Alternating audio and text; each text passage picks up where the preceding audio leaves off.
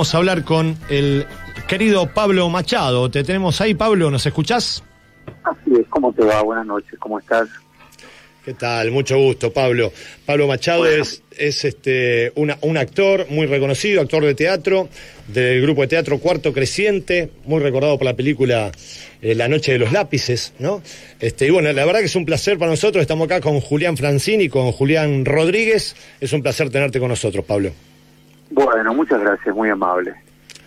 Bien. Bueno, ¿qué tal? Contame, ¿qué, qué, qué quieres saber? ¿Qué, qué, te cuento? Bueno, eh, contame en principio de qué se trata este proyecto que están haciendo ahora, Cuarto Creciente, es un grupo de teatro que entiendo que trabajan en colegios, ¿verdad? Sí, Corto Creciente es una empresa, de, de- es una productora de teatro que tenemos hace 23 años con mi socia, con María Eugenia Cesanelli, con Maru. Este, Tenemos eh, 26 horas de teatro. Y bueno, la pandemia obligó a este, cortar, porque es una productora para escuelas, ¿viste? Entonces obligó a cortar todo el laburo, con lo cual empecé a hacer cualquier tipo de cosa. Yo soy más que nada en busca vida, soy actor este, históricamente, mi viejo, mi tío, mis hermanos, este, mi prima, mi tía, bueno, somos una familia de artistas. Entiendo que tu Este, tío es eh, Raúl Lavie, ¿puede ser? No, Ricardo la vida. Ricardo, perdón. sí, no es el cantante de tango, es actor y artista plástico. Claro. Este, el Museo Nacional de México te recibe con una gigantografía de mi tío. Pero no importa porque por ahora no la vamos a ver, así que podemos hablar de otra cosa. Claro. Este, y mm, sí, Cuarto Creciente es este, la productora que me mantiene hace 23 años, estoy muy feliz con eso porque es como que tomé un lugar eh, privilegiado y mío en los escenarios de los colegios, con puestas en escena, dirección este, mía, textos de Adela Valle, que es una autora muy concurrida por el personal docente. Este, también tengo textos del hijo de Tito Cosa, de Mariano, y tengo unos 25 actores a cargo más o menos.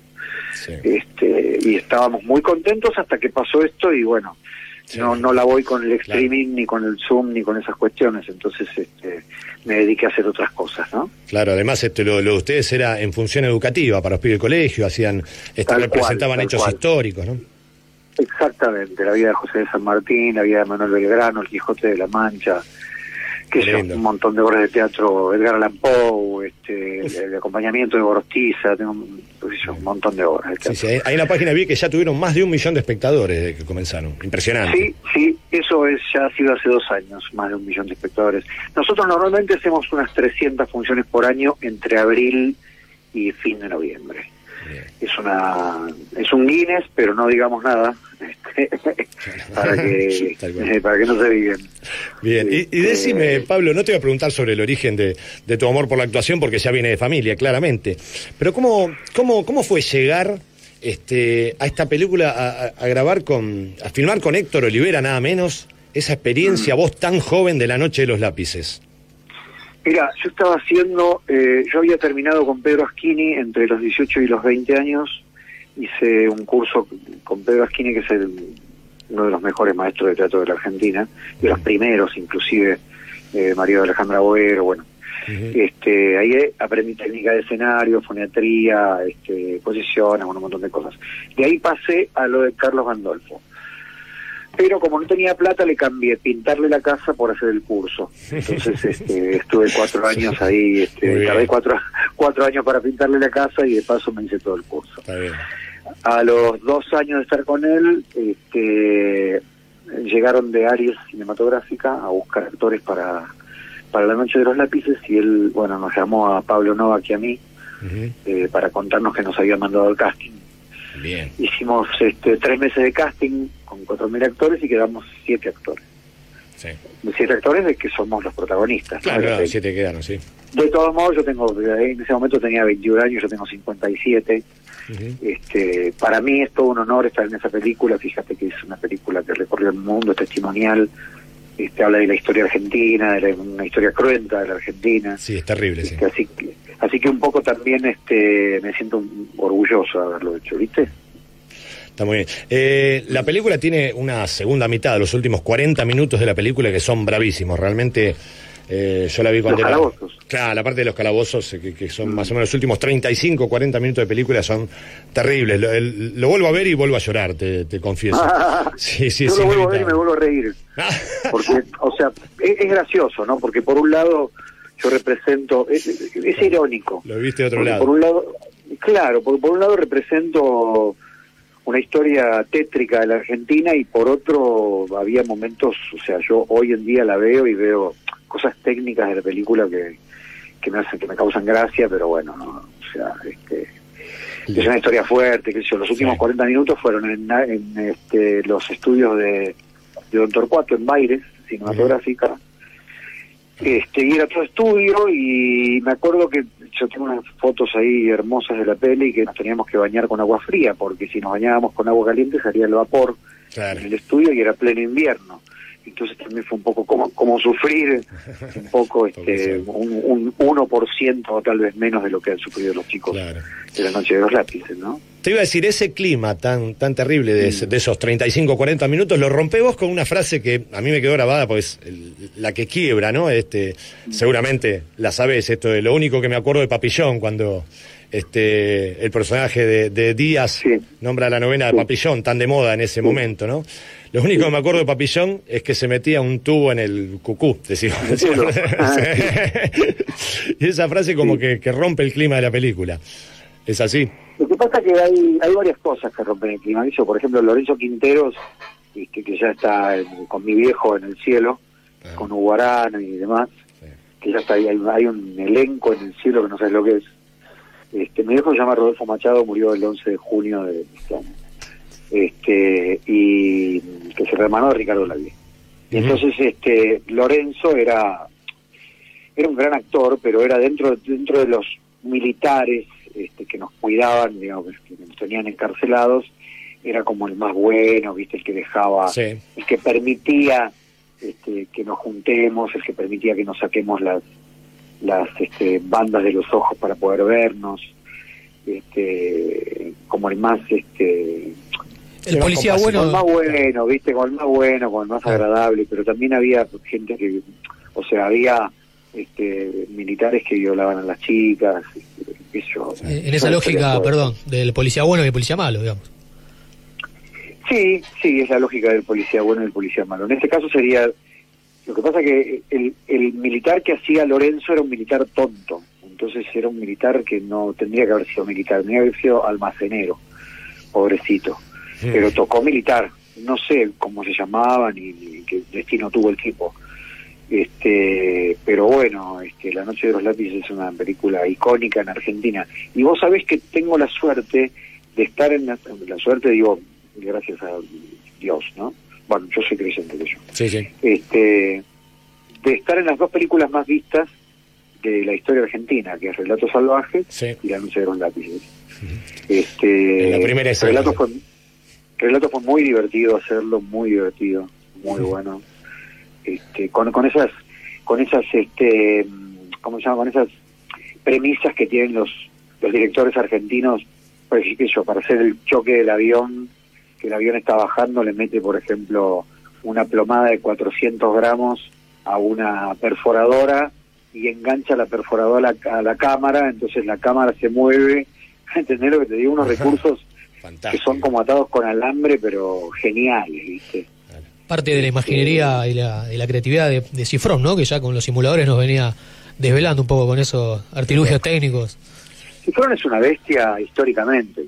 O sea, Cifrón es un tipo muy talentoso, muy talentoso. Muy talentoso y además muy copado. Y tiene un elenco, tiene, o sea, labura con una gente, con unos técnicos espectaculares, te permite, te permite este, improvisar o te permite participar de lo que estás haciendo o te pregunta qué te parece lo que lo que te propone, ¿viste? Es un tipo muy copado, muy copado. Mi viejo también laburó con Cifrón en, la- en los simuladores. Mira, un tipo copado y que tiene en ese sentido, me parece que expone su filmografía, este, como nadie puede evitarlo, explícito o implícitamente, una postura ideológica. Algo también que está muy marcado en la noche de los lápices. Es curioso como si uno traza un hilo conductor en tu filmografía, puede, puede ver que eh, encarnaste papeles o participaste en películas, en ese sentido, con una exposición ideológica muy, muy, muy clara. Y yendo a eso, quiero correrme un poco de, de por ahí del, del drama o, o quizás eh, el humor negro que puede tener Latos Salvajes, el drama que puede, que puede irradiar este, La Noche de los Lápices, e ir un poco por el humor. Estamos al tanto, corregime si me equivoco, pero en varias páginas de cine argentino figura que actuás en El Profesor Punk, de nada más y nada menos que de Porcel. También, también. Y bueno, acá he trabajado con Porcel, he trabajado en La Tota y la Porota en televisión, este, fui- sí, qué sé yo. este. Ahora, ¿cómo, cómo era trabajar? ¿Cómo era trabajar? Disculpa que te interrumpa. ¿Cómo era para trabajar con el, con el gordo Porcel? Lo que pasa es que yo vengo como de familia de artistas, entonces yo donde yo caía sabían que era hijo de Machado, Claro. entonces yo que como que tenía, viste, como que era un plan privilegiado para mí. Este, qué sé yo, por ejemplo, yo hice mucho tiempo este, mi cuñado, que era este Brandoni y Darín. Darín, claro. Darín, íntimo amigo de mi viejo, Brandoni, íntimo amigo de mi viejo, entonces Darín dirige muy bien, no dirige porque no quiere, porque es actor, pero que participa en todas las direcciones de sus películas y es asociado de sus películas, además de que es una bestia, Sí. para, mí- para mí como actor es de los más grandes de la Argentina. Yo donde está Darín lo veo, y Brandoni también los veo, pasa lo mismo. o de la Serna, por ejemplo, el- de la Serna, Darín, Brandoni, este, el gordo, el ex gordo casero, este, qué sé yo, Oscar Martínez, esa gente que vos decís, no puedes no ver, Tremendo. no puedes no ver cómo labura este tipo, ¿viste? Ahora, me mencionás a todos esos quizás bien, bien, bien considerados a nivel técnico, a nivel laboral, actores que decís no los dejo de mirar o cada vez que los miro me, me acuerdo de algo bueno. Y te repito la pregunta, ¿qué pasa con Porcel? Mira, el, el gordo, el gordo era, el gordo era muy especial porque, este, a mí me trataba muy bien, no tenía buena fama. Eso Lo que dicen. pasa que no era, un- no era una buena época tampoco, porque la mujer estaba vista como una mujer, como la mujer objeto, ¿viste? Este, todo era este, curtir a la mujer este, como, como una mujer objeto, inclusive con el negro Olmedo. Este, Sí, pero a diferencia de, de Olmedo, no, no, de las que trabajaron con ambos, eh, no hay tantos comentarios críticos de parte de, de esas actrices con Olmedo como si los hay con Porcel. No sé si pensás lo mismo. El negro, el negro era un tipo muy especial, el negro era muy gracioso pero muy triste, Ajá. era muy gracioso pero muy serio, era muy serio. Y el gordo era muy gracioso este, y, y un poco soberbio, pero pero a mí me trataba muy bien. Yo no, puedo- no, no, no puedo decirte que, que a mí me ha tratado mal o que ha sido soberbio o que ha sido este mal tipo. Este, inclusive conozco gente que, que, que ha laburado con él que eran yo lo amaban al gordo. Después no es casual, digo, terminó en Miami siendo pastor evangelista. Claro, Este, claramente. o sea, alguna algún karma debe haber ahí. Porque también, Algo se quebró ahí, sí, sí, sí. Está muy Así Sí, que sí, bueno. digo, algo pasó, ¿no? Digo, algo tiene que haber pasado, qué sé yo. Ese es tu, esos son tus recuerdos de, de Porcel, claro, entiendo. Sí, eh, debe haber. Sí, o en Mar del Plata, o en Mar del Plata verlo por ahí tirado en la reposera, este, tostado como una tostada, este, diciéndome que hace patito agarrado con los brazos, este, la tremenda panza que tenía, pero era muy gracioso. Yo- lo, lo- me caía muy bien a mí el gordo. Para mí yo hacía la tota y la porota, entonces estaba con Jorge Luz y con Sí. el gordo Porcel. Y el gordo Porcel disfrazado de mujer era muy gracioso. Sí, la rompía Muy ese gracioso. sketch. Era impresionante ese sketch, lo recuerdo. Sí, sí, era muy gracioso, muy gracioso. Y bueno, por supuesto Jorge Luz, este, yo, he, he trabajado con gente grande, yo Darío Vittori, que lo- los últimos cinco o seis años de Darío Vittori, de su vida los hizo de gira conmigo, era como mi abuelo para mí. Julián Rodríguez, eh, te quería hacer otra pregunta, Pablo. Eh, buenas, Pablo. Buenas noches. Un gusto Hola, escucharte. Eh, una pregunta que en realidad es una curiosidad nada más. Eh, No ¿Participaste te en- escucho muy bien, Julián. ahí, me estoy acostumbrando todavía, te cuento al micrófono unidireccional. Ok, Eh. Bueno, eh, participaste en una película llamada Adiós Abuelo, una película del año 96, eh, Sí. que recibió algunas críticas bastante lapidarias, por así decirlo. Eh, Se le acusó de, de conservadurista, de reivindicatoria, incluso de la dictadura, bueno, y otras y otras críticas que recibió en diversos medios. Eh, ¿Vos, primero, estás de acuerdo con esa percepción de la película? Mira, este, cuando uno es actor, eh, uno no puede estar muy de acuerdo en lo que representa la película o en las críticas de la película. Yo hice, hice a Claudio de Hacha desaparecido en la noche de los lápices, hice de policía, hice de represor, este, hice de abogado, hice de drogadicto, yo, hice de un montón de cosas. Este, Adiós abuelo, Yo muchísimo no la recuerdo. Yo hice una película para Francia de excombatiente de Malvinas. Este, hice una película llamada La Bailanta, que quizás sea esa, yo porque yo hice ocho o diez películas, no me acuerdo muy bien. Este, pero sé que esa fue tremenda la bailanta. Y te puedo te puedo explicar por qué. Adiós abuelo específicamente no me acuerdo. Yo te juro que la voy a buscar en internet y voy a ver porque ni siquiera tengo material mío, soy como despojado de esas cosas. Tal vez sea por eso que soy desconocido hoy en día. Andás a ver. Este, no no me interesa mucho el tema del currículum y todas esas cosas, creo más en no sé, en la, en la vida como te la va pintando este, que en formarte como estrella o demás.